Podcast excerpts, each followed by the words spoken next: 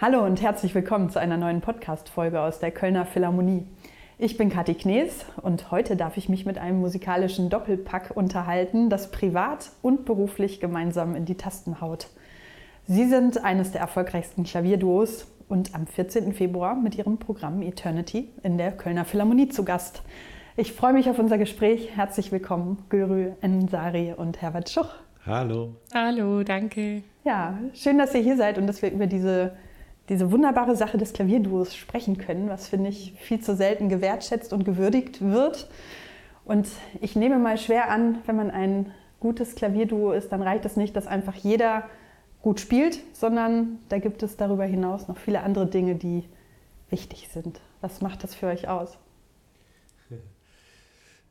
Naja, also ähm, es ist schon wichtig, äh, dass, dass jeder gut spielt und vor allem, dass jeder weiß, ähm, was er möchte.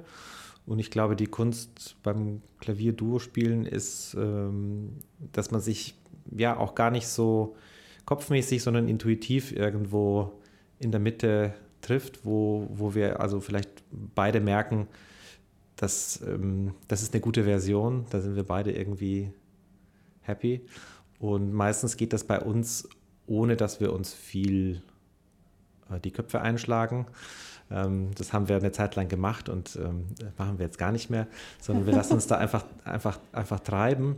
Ähm, was den Vorteil hat, dass ich das dann, dass sich ganz viele Fragen von alleine erledigen.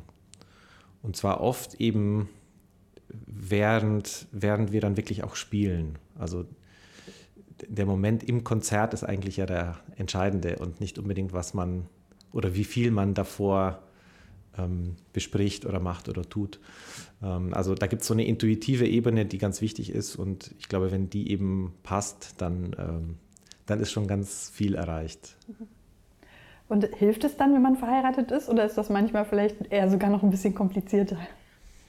Ich finde, es hilft und es ist aber auch kompliziert. Also manche Sachen sind komplizierter, weil man vielleicht jetzt nicht so unbedingt achtet drauf, wie man Sachen formuliert, wenn man was möchte oder so. Und klar, äh, wenn man gerade davor so mal eine Diskussion über irgendwas komplett anderem hatte, dann bringt man es schon irgendwie mit zur Arbeit. es ist jetzt nicht so, dass man das komplett alles liegen lassen kann, weil es ist natürlich unser Alltag geht total ineinander. Ähm, ähm, ja, wie soll ich sagen, also wir stehen auf und dann wir üben, dann wir proben und dann wir kochen und dann wir essen und das ist so wie eine, ja, wir leben fast wie eine Symbiose so im Haus.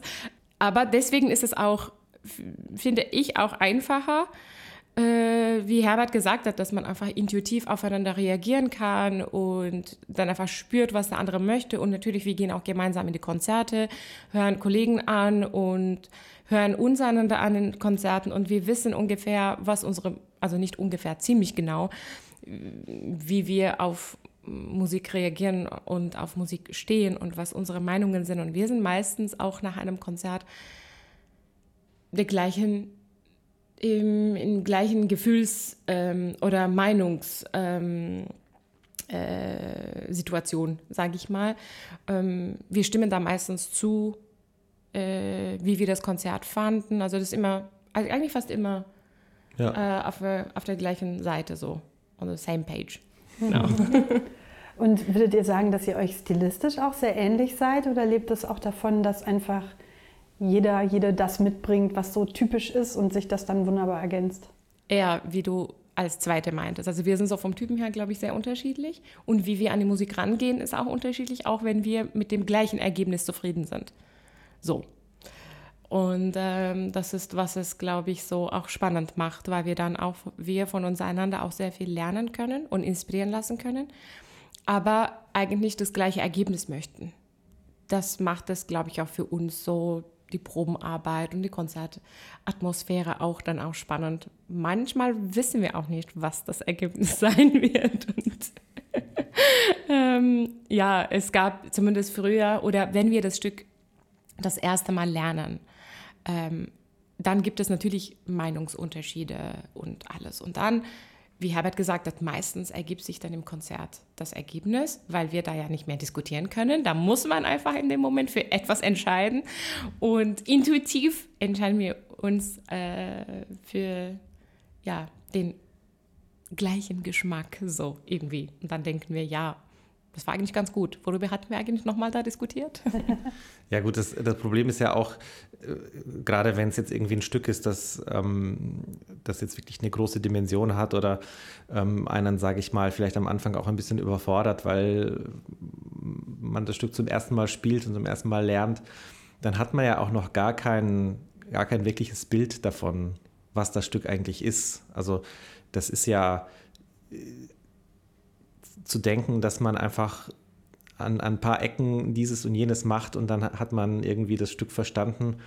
Ähm, das halte ich für eine extrem naive Vorstellung. Ähm, das Stück ist ja, oder wenn es jetzt eben, sage ich mal, ein großes Werk von Schubert ist oder so, ist ja immer viel größer als man, man selbst und da muss man im Grunde genommen auch ganz einfach sagen, gut, dann spielt man das halt irgendwie ein paar Mal äh, und, und äh, das Publikum ist, ist quasi wie soll man sagen, sind die Versuchskaninchen ähm, und hören sich das an. Und irgendwann entsteht ja so etwas wie ein Bild im Inneren, wie, wie das Stück eigentlich zu uns spricht und was es eigentlich bedeutet. Äh, das kann man dem Stück ja am Anfang gar nicht überstülpen. Deswegen ist auch diese erste Probenarbeit so schwierig, weil man eigentlich ja teilweise noch gar nicht weiß, wie es dann am Schluss wird aber dann trotzdem denkt, dass man es äh, jetzt schon wissen muss. Also ich denke, so ein intuitives Herangehen ist eigentlich ganz schön. Und macht ihr euch denn dann einen genauen Plan? Heute von 10 bis 12 wird geprobt oder ist das ein bisschen so, wie du gerade gesagt hast, ja, wir stehen auf, wir machen dies und das, wir sind so im Flow miteinander und dann gucken wir mal irgendwie, was der Tag so bringt. Also irgendwie stelle ich mir vor, man muss ja trotz allem, wenn man so erfolgreich und professionell unterwegs ist, da so eine Struktur reinbringen, sich einen Plan machen, ähm, auch wenn man zu Hause ist. Ja, das ist äh, tatsächlich nicht so meine Stärke, einen Plan zu machen und danach zu gehen. Und Wobei du liebst eigentlich Pläne zu machen. Du sagst immer, du, du, du fragst mich immer, dass ich dir irgendwie einen Plan machen soll. also an sich, glaube ich, magst du Pläne super gerne, aber nicht, wenn es ums Üben geht. Ja, okay. ja, also da sind wir schon. Ja, manchmal frage ich aber tatsächlich, ähm, ob, er, ob du mir so einen Übeplan machen kannst. Also früher habe ich gefragt, mhm. nicht mehr. Jetzt nicht mehr. Ja, aber ähm, ich halte mich trotzdem nicht dran. Deswegen, ich glaube, ich kann nicht sagen, ich mag Pläne. Ich denke, ich musste Pläne mögen. So glaube ich eher. Ich glaube, die würden mir vielleicht was bringen. Aber ja, ich bin nicht so ein Plantyp. Ich, ich mache das, äh, was gerade ja, davor steht. Und ja, so ungefähr. Naja, und ich bin im Flow. ja, und, und mit Kind ist natürlich auch irgendwie so, dass dann die, teilweise die Zeit, die einem zur Verfügung steht, die ist dann so, das ist dann so aberwitzig wenig, weil dann, dann hat man irgendwie vielleicht noch irgendwie den einen oder anderen Termin und dann, dann denkt man sich so, ach, wir machen jetzt was und dann guckt man auf die Uhr und dann hat man genau zehn Minuten, wo man was machen kann. Also da ist, äh, das sind dann teilweise auch so, so absurd kurze Zeitspannen, in dem ja eigentlich auch. Ja, eigentlich sie plant unseren Tag. So kann man sagen. Und dann, wenn man die Zeit hat, wo sie gerade nicht da ist, dann äh, muss man einfach Prioritäten setzen. Das ist entweder wir wenn wir zusammen proben müssen, dann ist es einfach die Zeit, wo sie nicht da ist. Weil ansonsten kann man jeder mal für sich üben, wenn sie da ist, wenn der andere irgendwie sich um sie kümmert oder so. Was meistens der Herbert ist, äh, der sich um sie kümmert. und genau. Das, das geht auch davon, ähm, das kommt auch davon, weil er ja viel besser sich planen kann und disziplinieren kann und üben kann, wenn sie nicht da ist.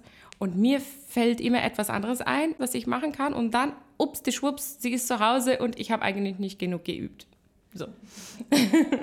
Hat sich denn euer Zusammenspiel auch verändert, seitdem ihr Eltern seid? Das ist ja auch nochmal eine neue Dimension einer Beziehung und da lernt man sich ja auch nochmal neu kennen. Hat das euer Zusammenspiel irgendwie beeinflusst?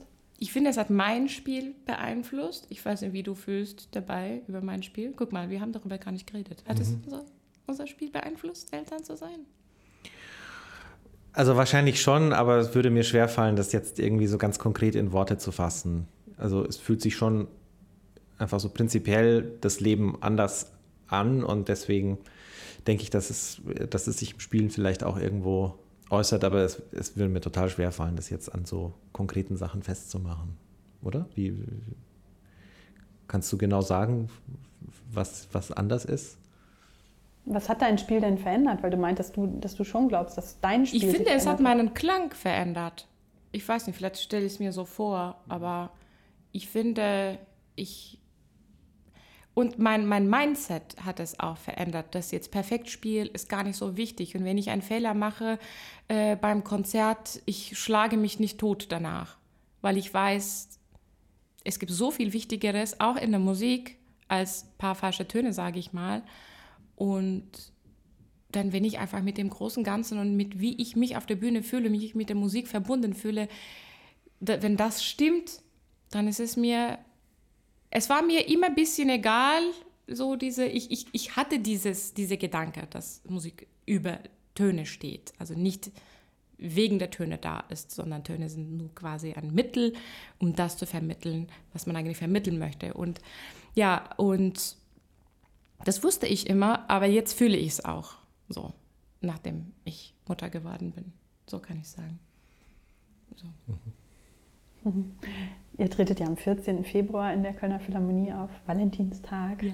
Wir können ein bisschen romantisch äh, werden. Nee, war für euch sofort klar, als ihr euch kennengelernt habt damals, dass das nicht nur privat, sondern auch musikalisch, künstlerisch funktioniert? Nee, das Musikalische kam erst deutlich später. Also ein paar, paar Jahre später. Ähm, und hat, das hat sich dann einfach so, ja, so ganz langsam entwickelt. Ähm, zum Spaß mal vierhändig spielen und so. Das äh, macht ja auch macht ja auch Sinn, äh, wenn, wenn, wenn beide Pianisten sind. Und dann dachten wir so, ach so, ja, dann ähm, Gülru hat ja noch studiert und dann haben wir irgendwie was ähm, Stücke mit äh, gemeinsam in den Unterricht mitgebracht. Und dann meinte dein Lehrer so, ach, das wäre doch, wär doch toll, das müsst ihr mal aufnehmen. Das war so von Hindemith äh, Walzer, die äh, ganz unbekannt sind. Und ja, und so kam so eins zum anderen. Also es war eher so ein, so ein langsames Hineinwachsen in dieses Duospiel.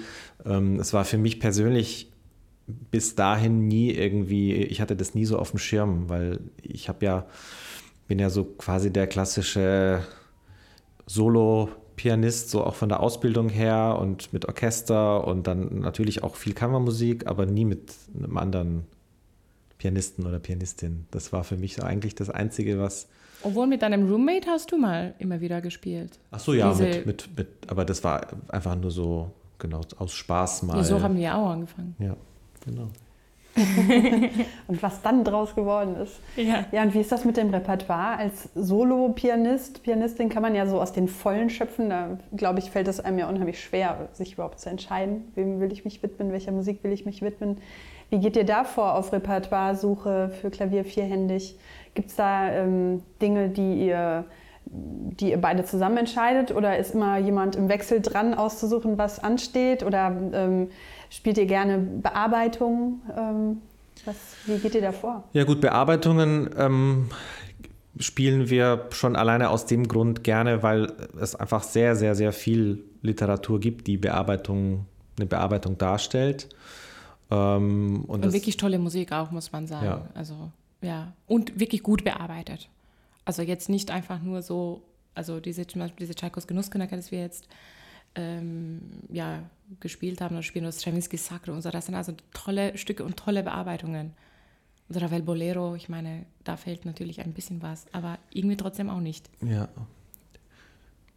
Ja, und das, das war ja auch wahrscheinlich früher so der einer der, der wirklich Hauptaufgaben des vierhändigen Klavierspiels, dass man halt einfach Literatur sich, sich im, im, in, in einem winzig kleinen in so einer, so einer ganz kleinen Zelle zwei Personen sich dann so erarbeiten kann und kennenlernen kann. Aber es gibt tatsächlich auch gar nicht so wenig Repertoire. Also natürlich nicht so viel wie Klavierrepertoire jetzt, aber ähm, ja, auch nicht so wenig wie, ich weiß nicht, Bratzenrepertoire oder so. Also, Klavier vierhändig oder zwei Klavierrepertoire ist schon auch gar nicht so wenig und wir gehen so ein bisschen daran, dass ähm, entweder es gibt Stücke, die wir unbedingt spielen wollen und daraus entsteht dann irgendwie ein Konzept oder ein Programm. Also wir spielen nie oder wir machen ungefähr nie eigentlich ähm, Programme nur um die Stücke nacheinander zu spielen. Ich meine, heutzutage ist es auch nicht mehr äh, gang und gäbe, dass man sowas eh macht. Das war ja früher mal, früher mal so, so, dass man gespielt hat, was man wollte. Und jetzt geht es eher um Konzept und das finde ich, das macht uns auch total Spaß, drumherum was zu überlegen und ein, so wie jetzt für Eternity zum Beispiel, ähm, das kam eigentlich auch erstmal aus den Stücken heraus und dann entstand das Konzept. Also das ist auch, ähm, ja, so gehen wir so ran. Aber Herbert ist da mit diesem Repertoire-Sache auch ziemlich, ziemlich ähm, interessiert und gut und hört sehr viel an und genau, entscheidet da auch sehr viel. Ja, an sich bin ich ja auch teilweise ziemlich faul, aber ich bin dann, äh, ich warte dann immer auf so einen so einen Anruf oder auf ein, wenn ein Festival irgendwie sagt, wir haben das, äh, das Motto XY und das ist dann irgendwie ein völlig absurdes Motto, ähm, aber sowas finde ich dann immer total spannend, weil ich mir dann wirklich an, weil ich dann wirklich anfange so zu überlegen, so was könnte zu diesem Motto wirklich passen und dann fange ich an, irgendwie überall in alle Ecken und Enden äh, reinzuleuchten und zu schauen, ob ich was finde. Und dann kann das bei mir auch ganz schnell gehen, dass mir dann irgendwie so, ein, so eine Idee kommt, an, an der sich dann eben so ein Programm auch orientieren kann. Mhm. Was war für dich jetzt der Anreiz, Eternity, so in den Ewigkeitsgedanken in den Fokus zu rücken, mal mit der Musik von Brahms, Schubert, von Messiaen und Beethoven? Ja, vielleicht schon auch, dass ich mal so ein Soloprogramm oder öfters mal schon Soloprogramme hatte, die sich so ein bisschen mit letzten Werken auseinandergesetzt haben, auch mal was mit Messiaen, ähm, wo es, ja, ich hatte ja mal so ein, so ein Programm, wo es sehr um Glockenklänge ging und ähm, also man hat dann sozusagen schon so ein bisschen Erfahrung mit, mit Programmen und das dann irgendwie oder so, eine, so ein ähnliches Konzept mal auf ein Duo-Programm zu über, übersetzen, ähm, fand ich dann eben spannend. Und glücklicherweise gibt es eben dann auch so Musik, die, die dann von den letzten Dingen spricht. Und genau, und das ist dann, dann ist toll, wenn dann alles so ineinander übergeht ja, eigentlich passt. Beethoven hatten wir ja bei Beethoven ja schon mal gespielt und Schubert Fantasy haben wir eh sowieso öfters gespielt und diese Brahms hatten wir eigentlich ja. Äh, vor Jahren hier in der Philharmonie an einem Brahmsabend gespielt.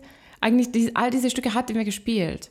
Die waren da, das meine ich so, dass es so von Stücken ausging.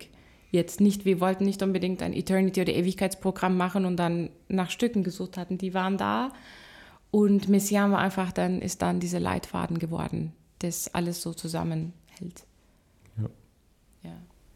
Und wenn ihr euch zum ersten Mal mit einem Stück beschäftigt, setzt ihr euch dann im allerersten Moment erstmal zu zweit an die Tasten mit vier Händen und lernt das Stück kennen oder braucht jetzt dann erstmal jeder kurz fünf Minuten für sich zur Vorbereitung, bevor ihr zusammenkommt?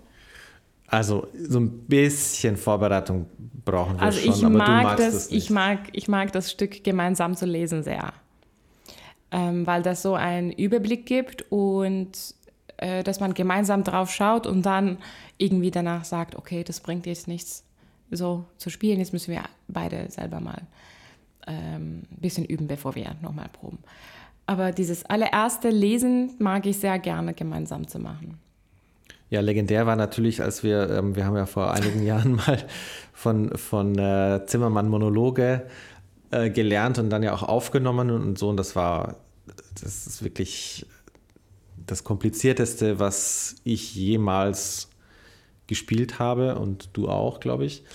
Und sehr lustig fand ich, dass äh, du hattest dann irgendwie keine Lust, alleine äh, deine Stimme zu, zu üben. Ich wurde leicht depressiv, während ich das Stück geübt habe. Und dann hatten wir genau diese Idee, dass wir getrennt unsere Stimmen üben, aber an beiden Klavieren.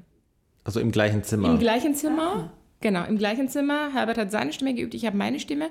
Und das hat mich so motiviert zu üben. Und irgendwie, glaube ich, auch ein bisschen abgelenkt von meiner depressiven Stimme, dass ich deine auch mitgehört habe. Es war, und es hat super gepasst. das ist einfach diese Magie, finde ich, von diesen modernen Stücken, dass manchmal, weil das war auch so wie ein Monolog. Das hat auch so toll zu diesem Stück gepasst, fand mhm. ich, dass man selber üben konnte, ohne gestört zu sein von dem anderen. Und ja, und wir kamen so tatsächlich weiter. Sonst, äh, dass ich alleine da eine Stunde an diesem Stück saß, ich weiß nicht, wie es möglich gewesen wäre. Ja, eigentlich seid ihr ja nicht im Monolog, sondern im Dialog die ganze Zeit. Also das, das war ja. ja auch so der Überbegriff für das Album damals, glaube ich. Ja, und, genau. Um, und das Album vom letzten Jahr heißt In Search of. Ja. Ähm, wo, äh, was sucht ihr denn? Ja, alles Mögliche. ähm, also dieses In Search of Album, das äh, orientierte sich so ein bisschen an, an Musik, die wir selber in unserer Kindheit gehört äh, oder auch gespielt hatten und war, ja, war so ein bisschen durch die Geburt unserer Tochter auch eben mit mit angeschoben, diese Idee. Und, und durch Corona war auch eine diese, Corona-Geschichte. Ja, diese Einsamkeit, an Vergangenheit denken, an unsere eigene Kindheit denken. Und ähm, da kam einfach diese Musik und das ist auch, das, das war tatsächlich dann von dieser Gedanke auch ausgehend und aber es ist dann so wie ein Best-of-Album geworden. Weil mit Dvorak, slawische Tänze, Brahms ungarische Tänze, Tchaikovsky Nussknacker und mhm. also, und aber wenn man denkt tatsächlich, das sind auch Stücke, die bei einem Kind auch gleich ankommen. Also wie viele Kinder hören Tchaikovsky Nussknacker und sind gleich davon angetan oder auch diese Brahms ungarische Tänze. Ich meine, das ist, das sind wirklich, ja, so, so ist es entstanden. Und wir waren so ein bisschen auf der Suche nach uns selbst und dann natürlich haben wir Musik gefunden. Ja, und in der Musik habe ich, hab ich gedacht beim Hören, also da hört man einfach wirklich, dass in den 20 Fingern steckt so ein ganzes Orchester drin. Und ihr kennt das ja auch beide als Solisten vor einem Orchester zu sitzen und Musik mit Orchester zusammenzuspielen. Habt ihr dann tatsächlich in dem Moment auch so das Gefühl manchmal, wow, was aus 20 Fingern so für Musik rauskommen kann? Ähm. Ja, also ich finde schon, also diese, diese Finalmomente von Stücken, wo es dann irgendwie alles größer ist. Ich meine zum Beispiel gestern, als wir diese Tchaikovsky Genussknacker nochmal gespielt haben und dann diese letzte Blumenwalzer, wie großen dann wir drücken beide so diese Bässe dann nochmal und irgendwie, leider die Flügel waren ein bisschen zu klein für die Bässe, aber ja, man, oder bei Stravinsky und so, also bei diesen tatsächlichen Orchesterwerken, ich finde, man spürt es schon und man, man versucht auch an die, an die eigene Grenze zu gehen. Ich erinnere mich in Brüssel-Bosar, da hatten wir so ein schwergängiges, schwergängige Flügel für, Chaco, äh, für Stravinsky Sacre. Mhm. Und wir hatten an der gleichen Stelle, weil wir wollten so viel Klang rausholen, aber es ging bei dem Flügel nicht. Und dann an einem Moment haben wir beide unsere Finger verletzt. Tatsächlich, wir haben so viel reingehauen. Und nach dem Konzert, an dieser Stelle habe ich, und er ist so, ich auch an dieser Stelle. Und jetzt spüre ich meinen Finger gar nicht mehr und so. Und so ja, also wir genießen schon, diese Orchesterklang rauszuholen, diese, diese 20, hm. ja, schon. Und macht das nochmal einen großen Unterschied für euch, ob ihr jetzt an einem Instrument sitzt und euch so ein bisschen aufteilt auf den Tasten oder ob jeder ein Instrument für sich hat? Ja, es ist immer ein großer Unterschied. Klar, an einem Instrument ist man ist man ja, äh, hat man diese maximale Nähe und, und auch dieses, sage ich mal, das Timing ist dann natürlich überhaupt keine Frage, weil, weil wir das dann sehr, sehr gut spüren. Und ja, in dem Moment, wo man dann an zwei Instrumenten sitzt, ist, ist man schon einfach auch deutlich weiter voneinander entfernt. Und, es ist Kammermusik. Ähm, dann, dann ist es eher, genau. Eher Kammermusik, so. Ja. Es gibt auch zum Beispiel viele Klavierduos, die Geschwister sind, die gar nicht an einem Klavier spielen können, weil die einfach zueinander zu nah sind. So, Gühal Suhal Pekinal, die spielen alleine diese Schubert-Fantasie an beiden Flügeln. Es gibt also, Streit. Also, ja, genau. ja, also das andere ist schon eine, eine sehr, sehr nahes hm. ähm, Spiel, was ich eigentlich ähm, sehr gerne mag. Herbert mag natürlich seinen eigenen Flügel haben. Nee, also, ach, ja, mag ich. Ich, mag, ich bin natürlich gewohnt, meinen eigenen Flügel zu haben, aber ich, ich habe jetzt auch äh, mit der Zeit eben gelernt, also nicht nur quasi gelernt, da was abzugeben. Es ist ja auch dann auch viel Kontrolle, was man selber abgibt.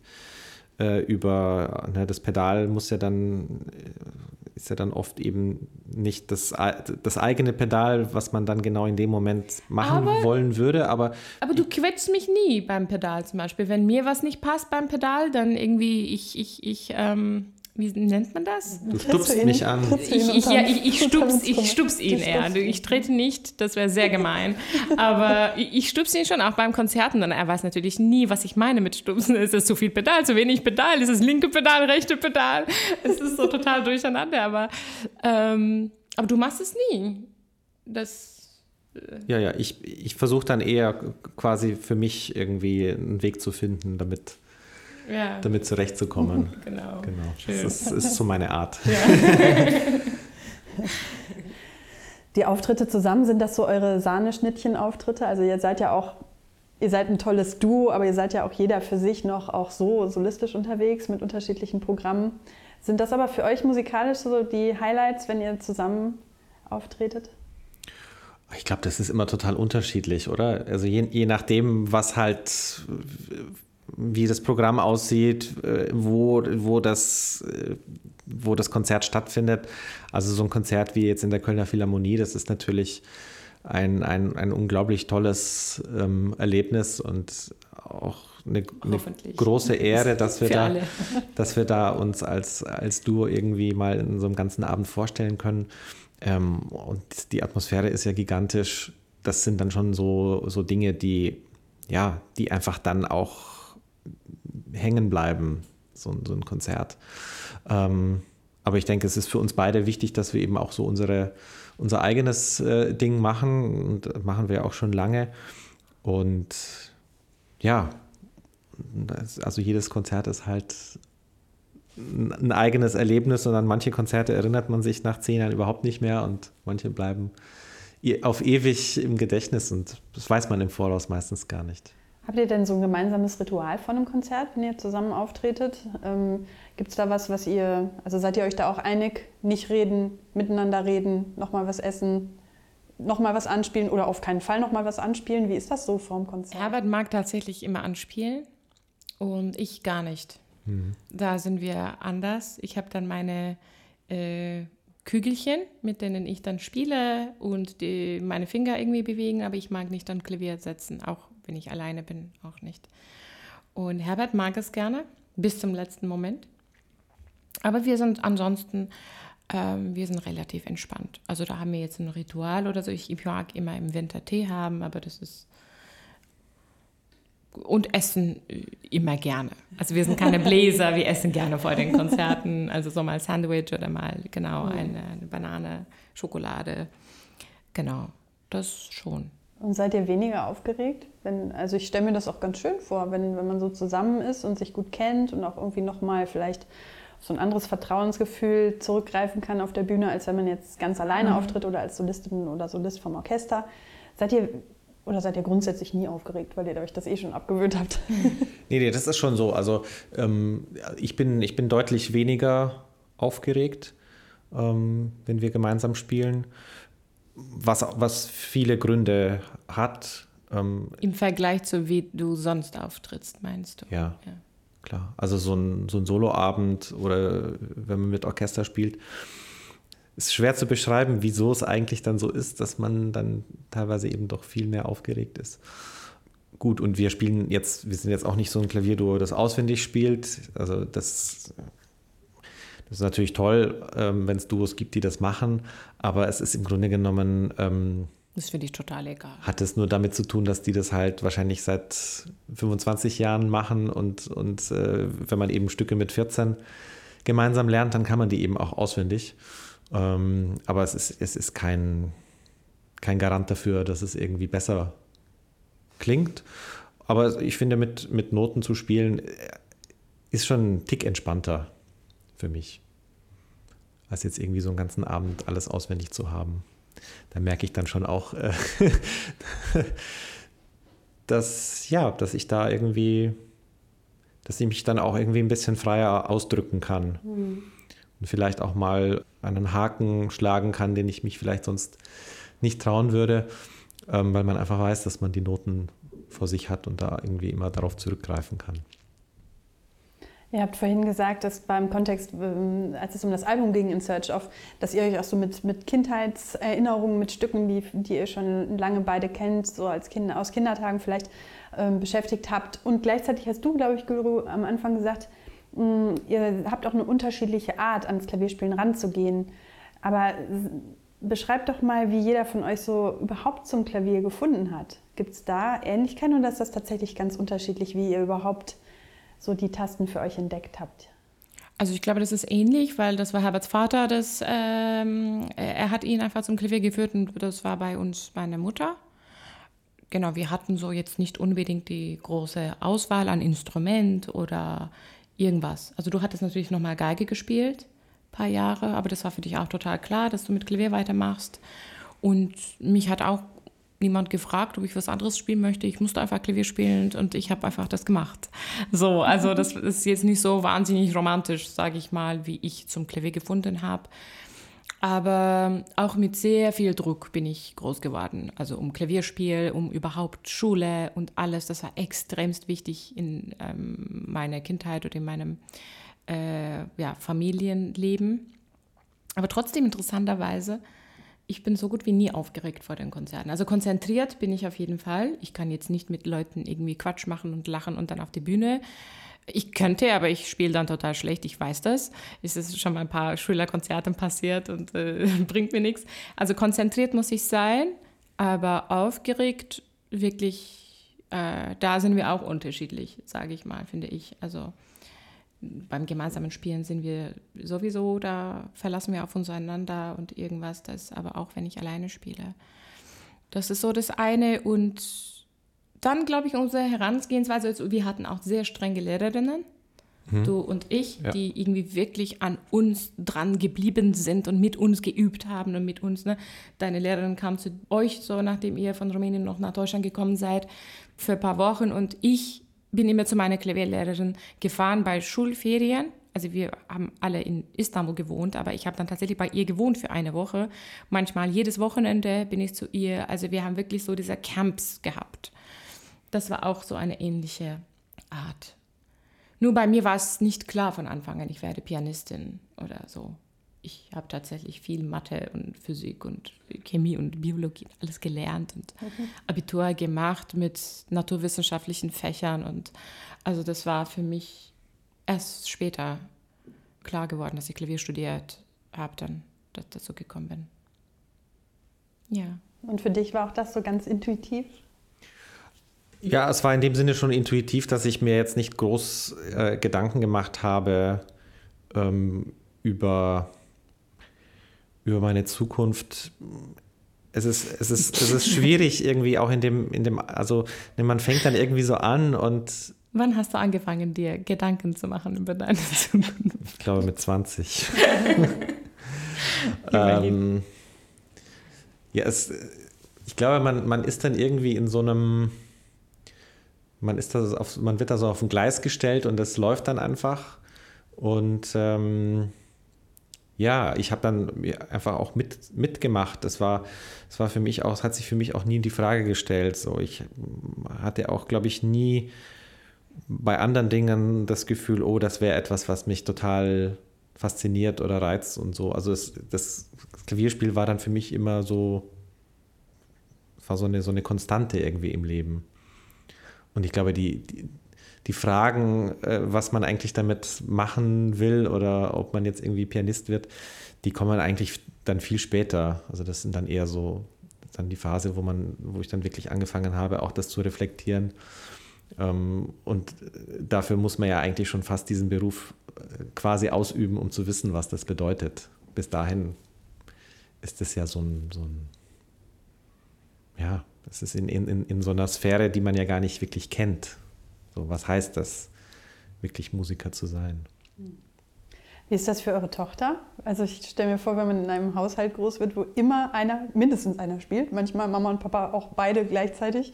Äh, spielt ihr auch manchmal mit 30 Fingern?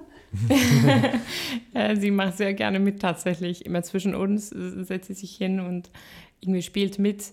Aber wir haben letztens sie gefragt, möchtest du Klavierunterricht? Ähm, möchtest du Klavier spielen? Sie hat gesagt, nein. Ich sage, ja, gut, Clever Girl. Und äh, dann am nächsten Tag hat sie gehört, dass eine Freundin irgendwie Klavierunterricht nimmt. Und dann, ich habe dann auch nochmal, wir haben sie gefragt, so, wenn du Klavierunterricht nimmst, dann von wem, so bei wem würdest du haben wollen? Dann sie hat gesagt, Mama. Und das wird nicht gut ausgehen. genau, das war so. Aber es ist natürlich, sie macht uns nach, sie setzt sich ans Klavier, sie spielt, sie spielt wirklich, sie spielt wirklich auch sehr schön. Also sie haut jetzt nicht und sie hat schon Daumenuntersatz, sagt man, Einsatz. Mhm. Ja, sie, sie also sieht, so glaube ich, einfach sehr genau zu auch, ja, wie das aussieht, wenn wir spielen und sie versucht das nachzumachen. Und manchmal spielt sie so Akkorde und dann blättert sie immer um und irgendwie, das ist, das ist schon sehr süß, das anzuschauen. Aber ja, ich glaube, wir hoffen beide, dass sie jetzt nicht damit anfängt.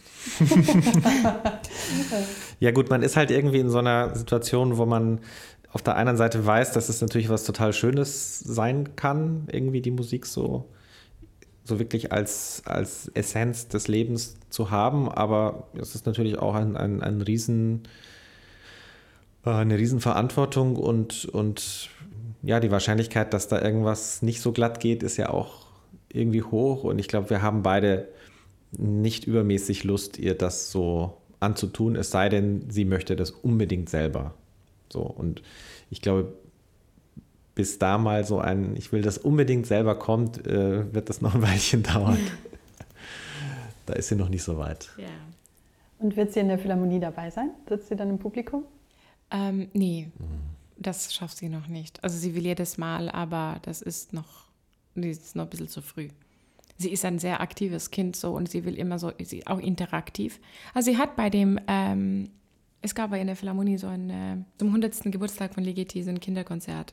Und da hat sie so toll zugehört. Sie war so begeistert. Mhm. Und sie wollte unbedingt danach zur Prinzessin, also diese Puppe. Also sie hat die Geschichte nicht ganz doll verstanden, Gott sei Dank, weil da war auch sehr gruselige äh, genau, Sachen. Und äh, sie war total begeistert. Und sie hatte einen Ballon in der Hand. Sie wollte es unbedingt zu der Prinzessin geben. Dann sind wir so ins Backstage und so. Also das hat sie so ganz toll gemacht, aber das war ein Kinderkonzert. Also unseres, nee, mein Vater kommt dann von Istanbul und passt auf sie auf bei uns zu Hause. Hm. Wir haben einen importierten Babysitter. Des Öfteren, genau. Ja, schön. Wir freuen uns sehr auf euer Heimspiel in der Philharmonie. Und äh, das klingt alles auf jeden Fall schon mal sehr inspirierend, euer buntes Familienkünstlerleben. Schön, das dann auch hier auf der Bühne zu sehen und zu hören vor allem. Vielen Dank Danke auch. für euer Gespräch mit mir. Wir danken. Vielen Dank. Und das war wieder eine Podcast-Folge aus der Kölner Philharmonie. Ich bin Kati Knees, heute im Gespräch mit Ensari Schuch, Klavierduo. Ich sage Tschüss und bis bald.